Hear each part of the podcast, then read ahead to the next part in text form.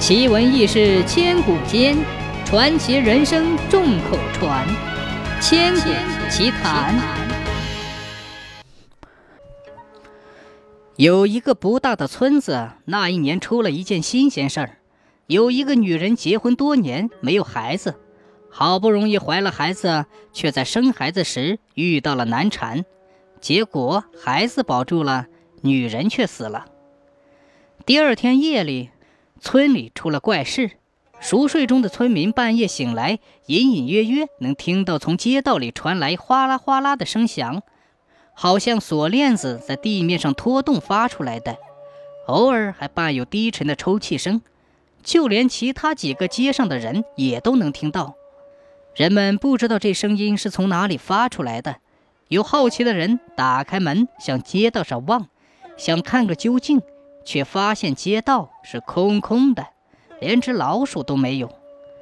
更奇怪的是，每到此时，那个刚出生不久的孩子肯定会哇哇的大哭起来，而且哭得死去活来，使街坊四邻得不到安宁。这事儿让村里的人感觉有点邪气，晚上胆小的人都不敢出来上厕所。到了白天，人们聚到一起议论此事。谁也说不出个所以然。再说那个孩子一出生就没有喝到母亲的奶水，瘦小枯干，哪里经得住这么个折腾？时间一长，孩子嗓子沙哑了，不吃不喝，日渐消瘦。孩子的家里人以为孩子生病了，就找来医生给孩子看病。可是无论医生怎么检查，就是查不出病症，所以下不了药。孩子的家人看到医生束手无策，非常着急。如果这样耽搁下去，恐怕这个孩子的小命也难保了。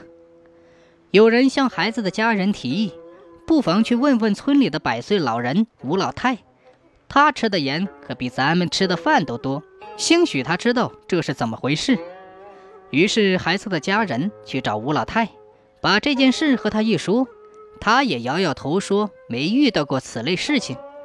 不过他说了个方法，可以让孩子的家人试一试。去找寿店手艺人做一个纸人，上面写上孩子的生辰八字，在街里与一些纸钱一同烧去，并念叨一些央求孩子母亲快去投胎的话。